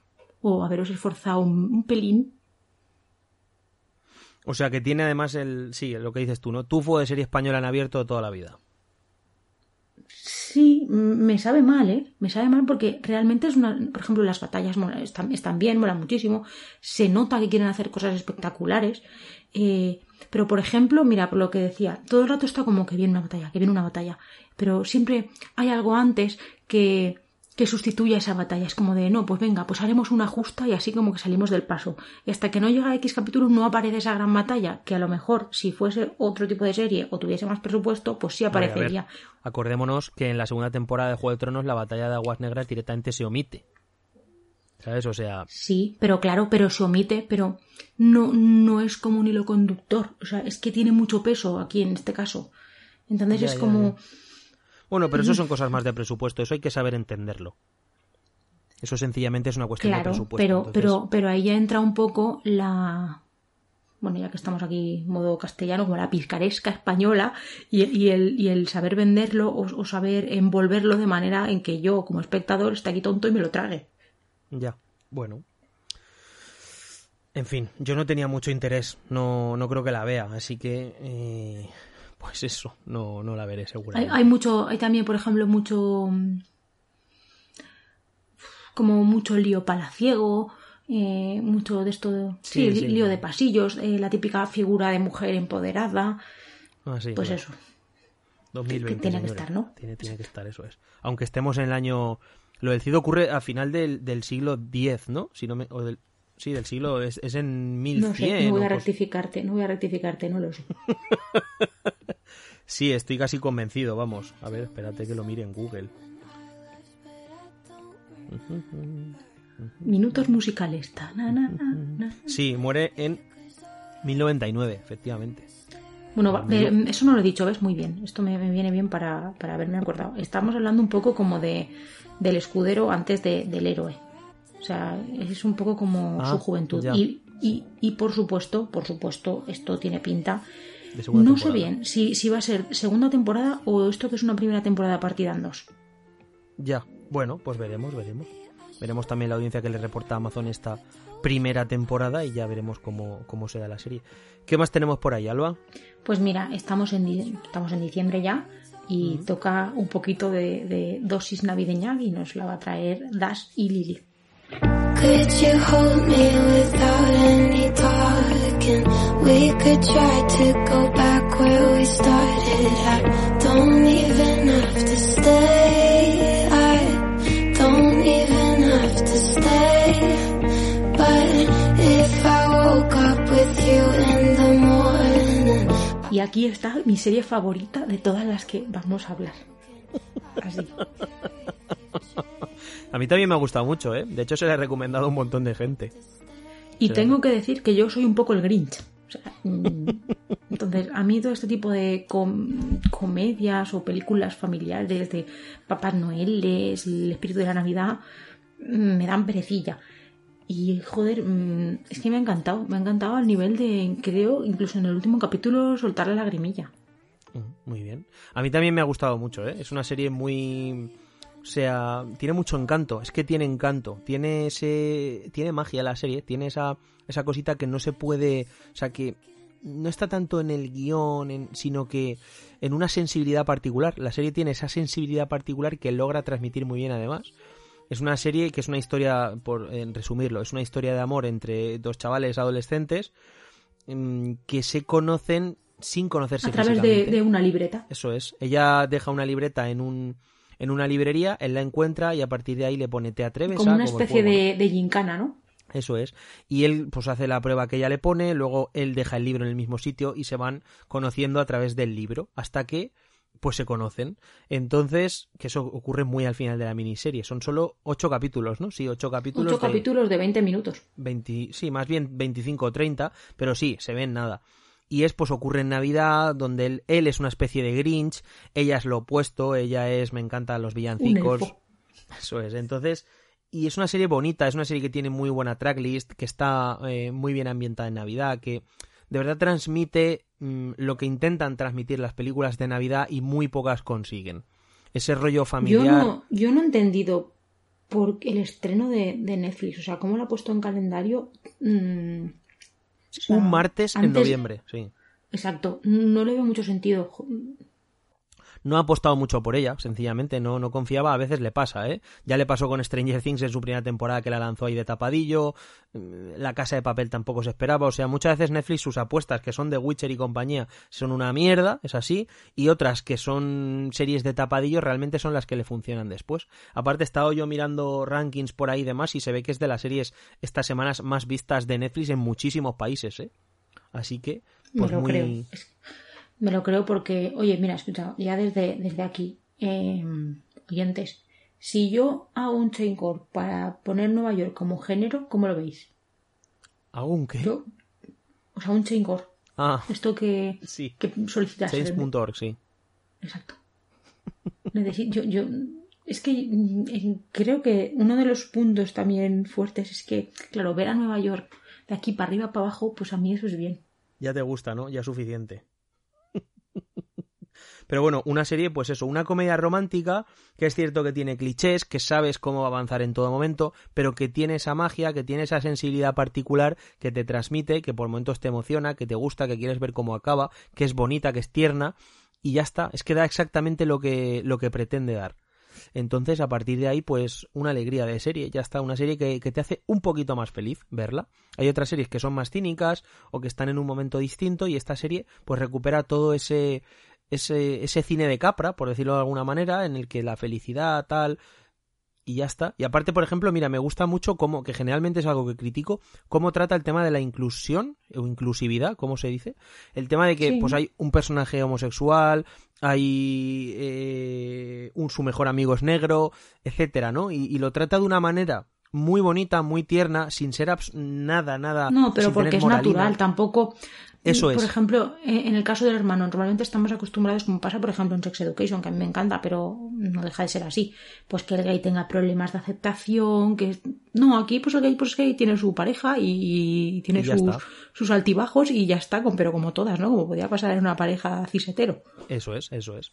Entonces, eso me gusta. Me gusta que se le dé esa normalidad que tiene y me gusta que se trate de esa manera y que, y que te interese y sea bonita. O sea, porque también son historias más secundarias, pero la historia del hermano con el novio a mí me parece muy bonita. Cuando al final va, eh, le da el diario, también me emociona. Entonces, cuando muchas veces hablamos mal de este tipo de cosas porque generalmente se utilizan para llegar a otro público, para no, mira, tenemos que poner nuestra cuota de esto, de esto y de esto. Y aquí no lo hace, o si lo hace, lo hace bien, entonces me parece perfecto. Entonces, nada que añadir. Me ha gustado mucho esa parte, por ejemplo. Entonces yo creo que es una serie a la que si, si sabes lo que vas a ver no, tiene, no puedes ponerle peros. Es tierna, es bonita, es cierto que es edulcorada y que, repito, tiene clichés, pero, mm, joder, es Navidad y eh, eh, está bien quitarse el cinismo un poquito de, de encima, ¿no? De vez en cuando. Y esta serie, pues es una dosis de azúcar que está muy bien resuelta. Taza de chocolate calentito, ¿no? Eso es. Y nos quedan dos series solo Eh, ¿Cuál nos toca ahora, Alba? No, no, no, nos quedan más de dos. No, quedan solo no, dos. quieras quitarte. En la, en la lista que me has pasado solo quedan dos. Ya verás cómo no. Mira, ahora tenemos, vamos a hablar de, un poquito hemos hablado de- del romanticismo y ahora, en mi caso, vamos a hablar de la nostalgia con The Young Sheldon. Ah, ni me acordaba de eso. es que no la has puesto en la lista. Yo creo que sí, ¿eh? Mm, No la tengo delante. Bueno, da igual. Ah, sí, sí que la has puesto, pero te la has saltado porque iba en otro orden. Vale, vale, vale. Tú, tú has querido quitártela de encima porque me has estado arreando porque veo esta serie. Y ojo, esta serie es muy, muy, muy disfrutable. O sea, yo sé que The Vivan Theory sufrió un cansancio y un agotamiento porque es que ya no daba más de sí. Pero de momento creo que con esta vamos por la tercera o cuarta temporada. cuarta, ¿Tercera? cuarta, cuarta. Mm. Y pues mira, para que veas. Y no se hace pesada, o sea, todavía tiene mucho que contar. eh, todavía mm, me, yo personalmente me emociono cuando tengo esos guiños a The Big Bang Theory, porque no olvidemos que hemos estado ahí, no sé, una década. con- 12, 12 años. Pues más de una década con estos frikis. Y joder, es normal que yo los eche de menos. Sí, sí, sí. Me pasa a mí, me pasa a mí y, y la serie es cierto que eh, luego al final me gustó, pero hacia la temporada 9 o 10 hubo un tiempo que estuve como medio año o así o un año que la dejé, luego la retomé, lo vi todo, como son, es lo bueno de las sitcoms, que lo ves en nada, lo, todo lo que me había saltado que eran nada, pues a lo mejor 18 20 capítulos, pero claro, siendo de 20 minutos lo ves en nada. Y al final terminé, mm, terminó en alto hasta cierto punto la serie. Y eso a mí me hace que, que tengas ese regusto que tú dices, ¿no? Que de vez en cuando un guiño o saber de un actor o tal, pues te hace cierta cierta gracia. Mm, No, no es Sí, un caso y sobre todo, eh, a mí me parece que lo más positivo que tiene la serie, al margen de, de los guiños y, y- y cosas que mm, veíamos de, de puntillas en The Big Bang, pues aquí las ves y dices, ah, amigo, por esto, o oye, tal, es que, claro, estás hablando del de, joven Sheldon y el grueso del elenco son, son niños. Y Mm. oye, que son niños no hostiables. O sea, que los niños actores normalmente son muy hostiables. Bueno, pues ahí queda esa pequeña recomendación de sitcom de Alba de El joven Sheldon. No, no, Y ahora ya sí bien, en, en castellano el jovencito Sheldon. No es el joven solo, el jovencito Ya, pero me hace gracia. Me, me lo, me, lo, me lo- Depende de dónde busques, aparece así y me. Será me causa cierto- esa, esa traducción. De Bueno, hecho, de que- no iba a decir que aquí de hecho el póster ni siquiera, o sea, está tra- no, no está traducido. O sea, se llama joven, el joven Sheldon, pero tú ves que el póster está traducido todo estreno no sé cuándo, tal no sé qué, y en el título sin embargo dejan lo de June Sheldon. Pero bueno, 16 temporadas ya del universo Big Bang, ¿eh? Casi nada. Telita. Y mira, ya que estamos hablando de nostalgia, estamos hablando de Sheldon, ¿por qué no hablamos ahora de Penny o de, o de, su, o de su actriz protagonista con The Flight Attendant?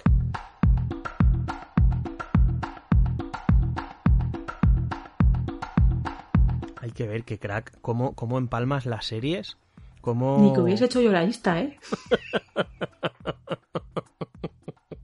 Joder, ¿para qué dices eso? Te has cargado la magia, hombre.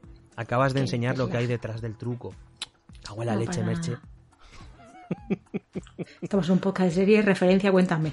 Sí, Súper bueno, de. Flight Attendant. De Flight Attendant con Cali Cuco, nuestra querida Penny de Big Bang Theory, que por cierto en ningún momento veo a Penny, no sé si a ti te pasa, pero Exacto, la, eh, la está- actriz está, está espléndida. muy bien. Sí, sí, Sí. está espléndida. Está, claro, Y yo me- te, te comentaba que ya llega un momento que cuando la ves tanto tiempo en un personaje, parece que ni actúa. Y entonces llega un momento que en tu cabeza Cali Cuco es Penny, ¿no? Simplemente. Y parece que no está actuando. Entonces cuando la ves fuera de ese personaje, haciendo otro, te das cuenta que es muy buena actriz, ¿eh? No es ninguna tontería, no es la típica actriz o actor que ponen por guapa en una sitcom y se ha acabado. Y no, no, no, no. O sea, hace muy, muy, muy bien su... De hecho, sostiene la serie perfectamente, ¿eh?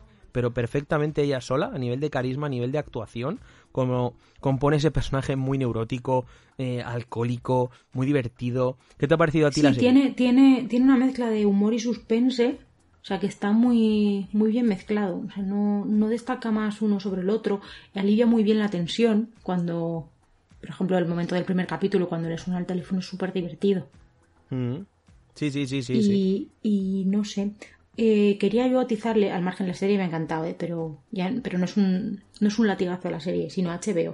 O sea, ¿cómo tardáis tres días en ponerle los subtítulos a una serie? Bueno, tardaron dos, cántaro. dos, pero bueno, sí. Sí, sí, es, una No hostia que hay que darle, está claro. O sea, es que, es que no, no, no puede Sí, ser. Y también quería destacar eh, ningún podcast de serie sin mi recomendación a, a The Young Pop. Es que esta serie empieza con la canción de la cabecera de The Young Pop. O sea, es un temazo. Y Bueno. por favor, mm, todos a ver The Young Pop. El que no la ha visto, corriendo. ¿Qué iba a decir? El punto de partida, ella es una flight attendant. Una azafata de vuelo. Azafata de vuelo, eso es.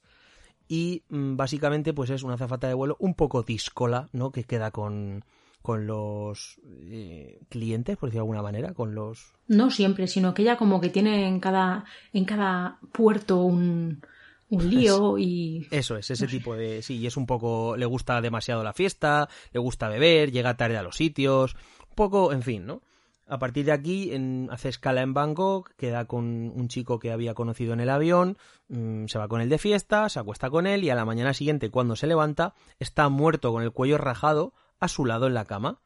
Y ella no recuerda nada porque estaba borracha como una cuba. A partir de aquí ella limpia un poco la escena del crimen, se va del hotel y trata de librarse de aquello porque claro, no lo recuerda. Entonces Sí, un poco instinto de supervivencia. Eso es. A partir de aquí se desarrolla toda la trama. Empiezan a aparecer personajes secundarios, flashbacks de esa noche que ella no recuerda. Entonces es un poco un judunit, un quién hizo esto. Tiene un poquito ese rollo Atrápame si puedes, decías tú, ¿no? Ese tono extraño, ese uso del montaje, de la música. Es, es- evidentemente es su influencia principal, porque sale de ahí. Está basado en una novela, es una miniserie de HBO Max. Cali Cuco, por cierto, es también eh, productora, Productora. ejecutiva de la serie, eso es. Y la serie es que está muy bien. O sea, el primer capítulo, yo he visto los tres primeros. El primer capítulo es quizá. No he visto dos, perdón. El, eh, el segundo es mejor todavía. O sea, la- ya el primero me, me gusta y me atrapa, pero el segundo capítulo ya la serie termina de creérselo más y, y me interesa mucho, me parece muy divertida. Es ese tipo de serie que no tiene una gran pretensión, no trata de contarte gran cosa ni de cambiarte la vida, pero como entretenimiento es redondo. ¿Cómo lo ves? Es que no tengo mucho, mucho más que decir. O sea, la serie me parece muy, muy, muy buena. Veremos hacia dónde tira. A mí me gustaría también saber, por ejemplo, que de esto no tenemos, no tenemos demasiado. Eh, esta serie está hecha para HBO Max. Aquí no ha llegado. Supongo que hasta que esto pase, pues las que nos lleguen nos llegarán a través de HBO normal. Mm, el, el estándar. Y no sé, es que es que es eso. Llevamos, yo, sí- yo sí he visto los tres que hay hasta la fecha en emisión. Y no se le puede pedir más a la serie realmente. Sobre todo, ah, sí, sí quería decir algo. A mí me recuerda mucho el tono a Killing Eve. Sobre todo a la, a la- a la segunda temporada de Killing Eve. Porque hay ahí suspense, hay ahí una persecución, tiene ese halo de misterio, tiene el humor. el, tiene un, el tono es raro, ¿eh? Y sin embargo funciona. Es una serie que tiene un tono extraño, donde hay un, un, un equilibrio raro de, de comedia, drama, suspense, thriller. mm, incluso los propios personajes, los personajes, cada uno parece como de una, de un tono distinto, que, que está como en, un, en una clave diferente. Y sin embargo, ese conjunto funciona bien. O sea, es raro. En ocasiones tiene hasta tintes románticos en la serie, porque tú no has visto el tercero todavía, pero ya verás. Y, o sea, tiene, tiene una amalgama ahí de temas que, que, sorprendentemente casan muy bien. Sí, sí, sí. Ese es el gran valor de la serie, que está eh, extrañamente equilibrada. Pero bueno. Y, y me y- exacto, y es como novedoso. Es una serie a la que acercarse porque en una época en la que se hace y se produce tanto, saber algo que, que sea nuevo es, es cuanto menos sorprendente. Eso es, muy interesante, sí. Y vamos ya a la Bueno, última. pues, Serie española. No, es la última. ¿Qué, ¿Qué ganas tienes de acabar? No es la última, no. Vamos a coger un vuelo.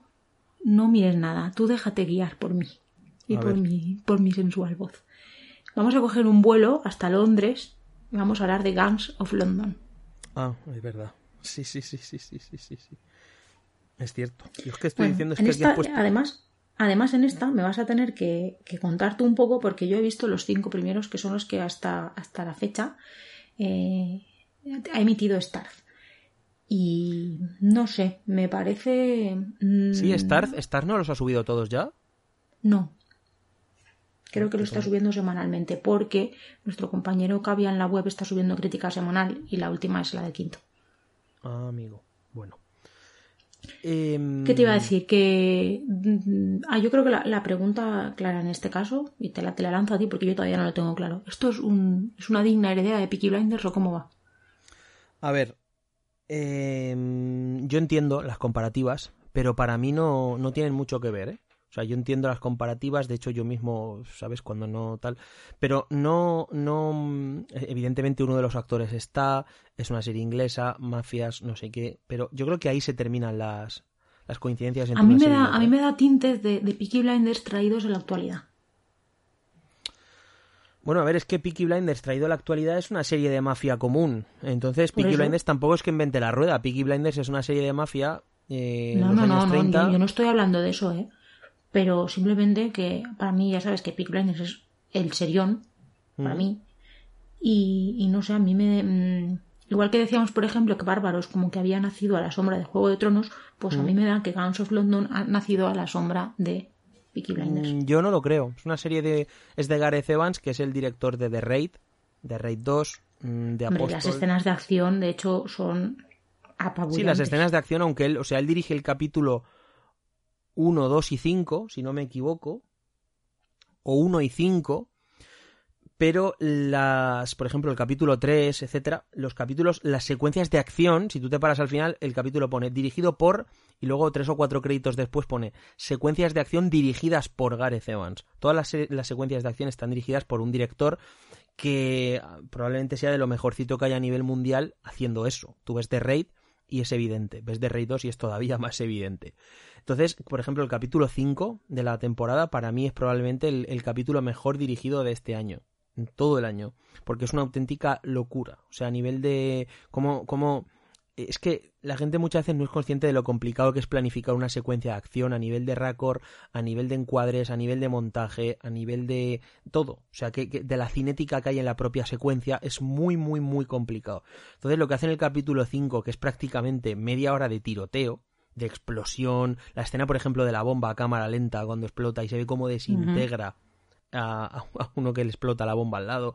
Eh, tiene una inventiva, una creatividad, una manera de, de narrar la acción a través del montaje pero también a través de la propia cámara, que es algo que muchas veces no ocurre. Muchas veces las escenas de acción se componen únicamente en postproducción, ponemos cuatro cámaras y luego en montaje hacemos todo. Hacemos, eh, metemos ritmo, metemos dinámica, todo. Sin embargo, tú aquí ves que hay un verdadero director de cine de acción que mantiene el pulso de las secuencias y aparte narrativamente se sostiene la tensión muy bien. Entonces es un capítulo como pues como el año pasado por ejemplo teníamos, bueno, hace dos ya, 2018, teníamos algún capítulo majestuoso de la maldición de Hill House, dirigido por Mike Flanagan, es ese tipo, es eso de que verdaderamente hay un director detrás. Entonces, eso se percibe en la serie constantemente. La serie la crea él junto con su director de fotografía, y eso le da a la serie un aspecto brutal, le da un, un tratamiento de la imagen único y maravilloso. Y confirmada una segunda temporada, por cierto. Son nueve capítulos. A mí me, ha llamado la atención, perdón, de una hora. Eh, me ha llamado la atención eh, como las dinámicas, o sea, los, los contrastes en, en, el ritmo. Porque, por ejemplo, las escenas de acción son como muy, pues eso, muy rápidas, muy, muy vivas. Y luego, sin embargo, y ojo, no lo digo a mal, ¿eh? me parece algo positivo y necesario. Es como que los diálogos normalmente suelen ser más. como más pausados, no sé. No sé si sabes a lo que me refiero. Sí, claro, claro, claro, pero eso es porque eh, la serie es, es, que es eso. Eh, por un lado, primero que el director, digamos, de la serie es uno del capítulo y de las escenas de acción es otro, y eso se percibe a nivel eh, formal en todo momento y luego porque no es lo mismo la serie eh, eso es un equilibrio no no porque en el fondo no está no está creada ni está compuesta la serie como una serie de acción sino que es como una serie dramática en la que ocurren escenas de acción. No, no está creada y las escenas de acción no son set pieces donde cada media hora tiene que aparecer una escena de acción. No, la serie está creada y construida desde el punto de vista dramático y por eso percibes ese, desequilibrio, porque es un desequilibrio, es extraño, hay veces que te produce un poco una... No sé. Una, no, pero yo lo veo necesario porque es como la calma antes de la tormenta. Sí, pero porque en el fondo son como dos series. O sea, en el fondo tienes la historia dramática por un lado y la película de acción por otro. Eh, lo que pasa es que es eso, pues se produce ese, ese, desequilibrio que hace que para mí la serie no sea perfecta. Por ejemplo, a mí me parece una grandísima serie, probablemente estará también en el top 10 del año, pero me parece que la serie eh, no alcanza todo su potencial. Evidentemente, cuando no está Gareth Evans dirigiendo nota mucho. Es que en el, primer capítulo, por ejemplo, los primeros 5 o 10 minutos donde no hay ni siquiera un diálogo son maravillosos cómo el padre llega a esa zona de donde están los albaneses, etcétera, cómo se compone ese, ese ritmo, esa atmósfera, es una maravilla. Entonces, ese es el problema, ¿no? Que es un poquito lo que le pasaba a mm, La maldición de Bly Manor, que tú notabas una diferencia abismal entre el capítulo dirigido por Flanagan y el resto. Son Mindhunter, por ejemplo, cuando no estaba Escucha, escucha, es la maldición de Hill House, que estás diciendo Hill House. ¿Qué he dicho? De Bly Manor, ¿no? Claro. Es que es Bly Manor, Alba. Vale, es que tú antes has dicho que era la de 2018 y la de 2018. Claro, es que antes me refería a la de 2018. No, y, pues lo has dicho mal el título antes también. ¿Sí? sí Yo creo que, antes he dicho La Maldición de Hill House, que es la de 2018. Mira, esto es carne de post-podcast también, como has dicho tú. Aquí o me he equivocado yo o te has equivocado tú. He dicho 2018, La Maldición de Hill House. y ahora es La Maldición de Bly Manor de 2020. Que se no sé, igual estaba, igual estaba yo algo dispersa y eso quiere decir que ya habías hablado mucho. ah, vale, pues nada, continúa, continúa. A ti, en esencia, lo que has visto hasta ahora, ¿qué te parece? No, ya te he dicho que, me, ha gustado. Todavía no tengo claro eso, si, si es digna heredera o si, si está al nivel de. Mm. Y eso es todo lo que te puedo decir. Bueno, pero la aconsejamos completamente, ¿no? La recomendamos. Sí, sí, sí, vamos, yo de momento yo le pondría casi un 9. O sea que, claro, claro. Muy bien. Y por cierto, sale Kathleen Stark Mm, sí, pero Kathleen Starr me cae mal. Entonces. Sí, a mí me gusta la actriz, me gusta. Hace, me gusta mucho el personaje, además, me, interesa mucho. Sí, ya lo sé, a mí me pone nerviosa. Eso que va así tan callada por el universo. No me gusta. Sí, habla muy poco, tiene que tener cuatro líneas en toda la temporada. Sí, sí, no, no, no gastará mucho en caramelos para voz. Pero bueno, ahora sí que queda solo una serie, ¿no? Pregunto. No, quedan dos. ¿Dos aún? Sí, ah, porque vamos a pasar de maleantes ingleses mm. a maleante inglés, porque nos vamos con Tenant y Des.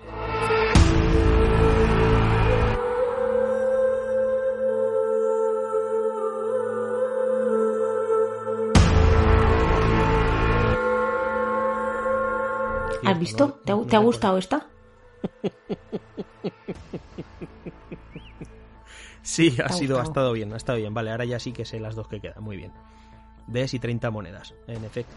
Muy bien. Exacto. Dale tú, que la anterior serie he hablado yo. Des, miniserie inglesa con Des, Es que es, es, puro Tenant, es puro drama inglés. O sea, tiene ese halo que solamente tienen los dramas ingleses.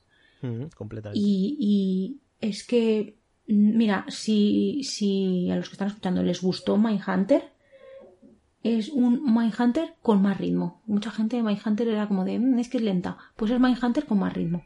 También ayuda pues que son solamente tres capítulos de una horita, bueno, 45 50 minutos. Y claro, pues eso hace que tenga que, que le surja un poco contar las cosas. A ver, y, decir que es Mindhunter a nivel literario, que tiene mucho que ver a nivel de trama y demás, pero nada que ver porque en aquella estaba Fincher y aquí pues no está. Bueno, pero, pero, pero aquí está Tenan. Digamos que a mí eso me hace un poco de media. Eso es cierto. O sea, porque solamente ver, ver, la cara de Tenan, ver, ver su, su, su, los cambios de complexión, eh, la ¿Cómo voz. coge el cigarro? ¿Cómo coge el cigarro? Mm, altamente por favor, esto debe ser un delito capital verlo doblado. Esto hay que verlo en versión original. Porque el trabajo actoral de este hombre es Además es muy interesante lo que plantea, mm, por resumir también para que la gente sepa de qué hablamos, Des nos cuenta la historia real de un asesino que básicamente se entrega a él porque llama a la policía para que lo pillen, básicamente, que mató, eh, según Sí, pero todo es como, como, está como muy orquestado por él, como todo lo que pasa y todo lo que va a pasar y él como que va dirigiéndolos por donde quiere. 15, él comete 15 asesinatos, dice, y simplemente pues es eso, como los interrogatorios, etcétera, ¿no? Cuando lo cogen, que es en la primera secuencia, o prácticamente en la primera secuencia del capítulo, y es increíble. O sea, la serie es mm, diálogo, diálogo, diálogo, diálogo. Y además, esta sí que tiene realmente subyace un subtexto o por lo menos una moralidad muy concreta que la serie trata de ser muy relativa. Es muy interesante. Es muy imparcial, muy objetiva. Sí, es, es, muy. que es precisamente lo que él le cuenta muchas veces a su biógrafo, ¿no? Lo de aquí tratemos de atenernos a los hechos, nada de lo que a mí me parece o lo que le parezca a usted, los hechos son estos. Pues eso es lo que transmite la serie, ¿no? Y muchas veces te ponen la piel de un personaje, otras veces constantemente tratan de de mostrarte un punto de vista y el opuesto para que ya tú... Y entonces muchas veces dices, hostia, es que está delante del asesino, evidentemente es un asesino y un psicópata, pero en esta mm, afirmación concreta entiendo lo que me está diciendo, es decir, te pone en un lugar que no te gusta estar, porque te está enseñando algo de ti mismo que a lo mejor no querrías ver. Y eso eh, a mí me, me, parece muy interesante, me parece que está muy bien escrita, muy bien escrita, y esos son sus dos principales valores, Tenant y la escritura. Eso son, la serie es eso, además lo tiene clarísimo. No pretende ser nada a nivel formal, no pretende nada, simplemente es dirección de actores pura, pura y escritura de primerísimo nivel. Eso es la serie. De hecho, Tres para capítulos mí, en una sentada. De hecho, para mí, ya lo sabes que a mí al final es lo que más flojo se me queda y para nada hace que eso me caiga la serie. Pero es que ya te digo, para mí es una serie de ver a Tenan allí, de verlo, pasearse. Sí, es una, una serie notabilísima, como mínimo, mínimo, mínimo de 8. Así y también que... quisiera destacar un poco eh, los secundarios, porque, a ver, cuando tienes a un actor de la talla de, de este hombre, mm. es como que todo gira muy en torno a él y a lo mejor el resto puede quedarse como muy en segundo plano. Mm. Y ojito que, que en, es lo que estás diciendo tú, en los diálogos y tal, que, que, dan, que dan la talla, que, que en ningún momento se, se cae la cosa. No, no, no, no, no, para nada, absolutamente. O sea, por cierto, mm, gran mes para Starz, ¿eh? Eso es, lo estaba pensando, ¿se les está quedando un catálogo? Sí, sí, sí, poco a poco, entre Des y Gangs of London este mes, joder, joder. No, pero anteriormente, si no me equivoco, la, la anterior teníamos a esta de The Great. Sí, eh, en, en, Stars tiene The Great, eh, Normal People. Normal People también, es que sí, sí se está, les está quedando un, un catálogo que telita. Sí, sí, sí, sí, por eso. Así que nada. Y ahora ya pasamos nada, a la última sí, o todavía ahora quedan... sí, ya te has ganado el sueldo. Vamos ya por 30 monedas. Bueno, bueno, bueno, lo que tenemos aquí, ¿eh? Un capítulo solo y vaya capítulo, ¿eh? Lo que tenemos o sea, mira, aquí escúchame, es... yo solo tengo que decir que, bueno, ya lo sabéis porque ya hicimos esa presentación. O sea, sabéis que el terror y estas cosas, nanay. O sea, y yo he sido incapaz de dejar el capítulo a medias. O sea, te atrapa la historia de una manera Total, total. Que vamos, que, que, es... voy a, que, voy a, seguirla y no es mi género, para nada. Es puro Alex de la Iglesia. Es Alex de la Iglesia en estado puro. Es costumbrismo, es mmm, una, una, cosa, un punto de partida tan absurdo como que en un pueblo, en Pedraza, en Segovia, nace de una vaca un niño humano. Ese es el punto de partida, ¿vale? Eh, tenemos a un cura y tenemos a una serie de personajes secundarios absolutamente costumbristas de un pueblo muy pequeñito donde se ve que están acostumbrados a que allí no ocurra nada. Llega un cura con un pasado mm, extraño que en el primer capítulo ya se revela y a partir de ahí la serie se desarrolla con demonios, con las 30 monedas hacen referencia a ¿qué Alba? ¿Puedes contarlo? Sí, a un, a un mito con las 30 monedas de Judas. Es un poco Eso ahí es, como a las 30 monedas un mito que cristiano. le pagaron a Judas por traicionar a Jesús. Entonces, mm, es muy interesante cómo trata la religión. Además, contábales de la iglesia que lo que más le interesaba a él era el contrapunto casual.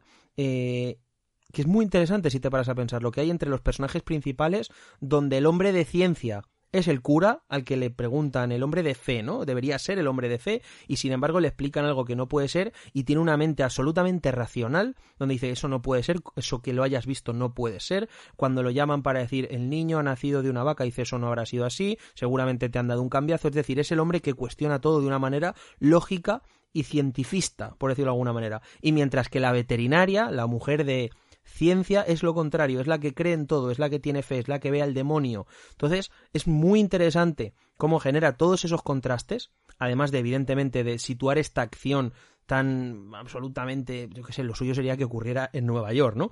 En un pueblo de Segovia y con un reparto excelso, con una realización muy bueno, a bueno, propósito de un serie reparto, B. Con un reparto excelso y Miguel Ángel Silvestre. A mí me parece que está muy bien Miguel Ángel Silvestre. Uf. A mí no. A mí me parece que está muy gracioso y muy divertido. Porque hace como medio de, de personaje un poco, eh, poco. poco espabilado, vamos a decir, que, con, que tartamudea, muy dubitativo, que la mujer lo controla por completo, que nadie lo respeta, es Ay, el alcalde del no, pueblo. A mí no. A mí, no. A mí me parece que es un personaje Nada. que hasta cierto punto funciona de contrapunto a nivel cómico de todo lo que está ocurriendo a su alrededor. Y me parece muy. O sea, es que la serie es puro Alex de la Iglesia. O sea, me parece que es de lo mejor que ha hecho últimamente. Desde las brujas, que ya sabes que me encanta. Y Telita, o sea, Telita, lo de Carmen Machi. Sí, sí, Carmen Machi está. Sí, sí, está impresionante. Pero todos los personajes realmente, ¿eh?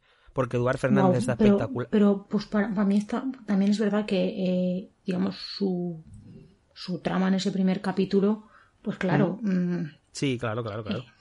da pie a, a, a, sobresalir más, a lo mejor en otro en el que esté centrado más en Eduard. Ay, ¿cómo era el nombre del actor? Eduard Fernández. Exacto. Pues a lo mejor ahí, pero yo me he quedado sobre todo porque yo estoy acostumbrada a ver a Carmen Machi en papeles más de comedia.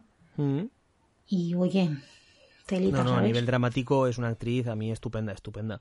Es una serie, por cierto, que Alex de la Iglesia ya confirmó en la rueda de prensa de Siches que tiene firmadas tres temporadas. La serie va a ser tres temporadas ya están trabajando a día de hoy en la segunda. Estaban. En el momento de la rueda de prensa de Siches comentaba además directamente que ese mismo día estaban trabajando en el guion del capítulo 5, o sea que la tienen muy avanzada ya. Porque antes, es una serie que llevan trabajando 5 años. O sea, una vez se metieron ya, digamos, a, a, escribir la primera temporada, capítulo a capítulo, ya tenían la Biblia completa hecha, ya saben cómo va a cerrar, cómo va a avanzar todo. O sea que. Y a mí el primer capítulo lo que me, me fascinó es que Mm, dices, pero si es una puta serie entera en un capítulo, todo lo que transcurre aquí da para una temporada. Los primeros dos o tres capítulos los hacen más misteriosos. Luego poco a poco avanzas en la trama y al final sale el monstruo. Pero es que ocurre todo en un capítulo. dices, hostia, es que este ritmo, a mí lo que me preocupa un poco, él está muy tranquilo y dice que lo que viene es todavía más, más grande. Pero a mí me preocupa un poco que la serie no pueda aguantar ese ritmo. Porque es que el primer capítulo es una locura. Yo creo que es una, una serie que por la, temática que trata y la mitología que se le presupone, Mm. creo que em, le va a dar para tres temporadas, incluso le va a dar para más, porque es muy abierta, o sea, puede tirar por un montón de sitios. No, he dicho que van a ser tres, que ya, ya están pero que, claras pero, pero, que te digo que, que como que podría, ¿no? cuatro, que, que, eh, ha creado un universo extenso. Mm. sí, sí, sí, sí, sí. No, desde luego. Y creo que de esta no deberíamos hablar mucho más porque creo que esta serie vamos a hablar eh, a futuro. Sí, esta serie la comentaremos. Sí, sí, sí. Sí, desde luego. Porque es una tela, tela, tela.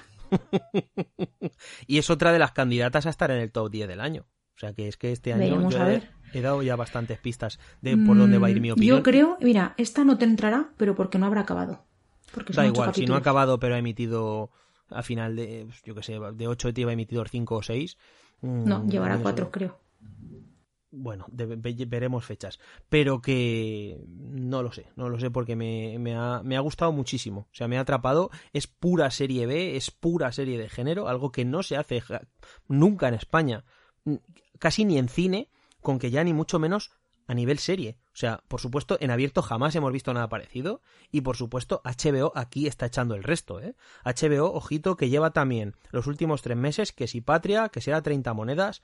Ojo con HBO, que también eh, ojo, parece que ha venido para quedarse igual que Movistar. Lleva dos series seguidas muy, muy, muy ambiciosas.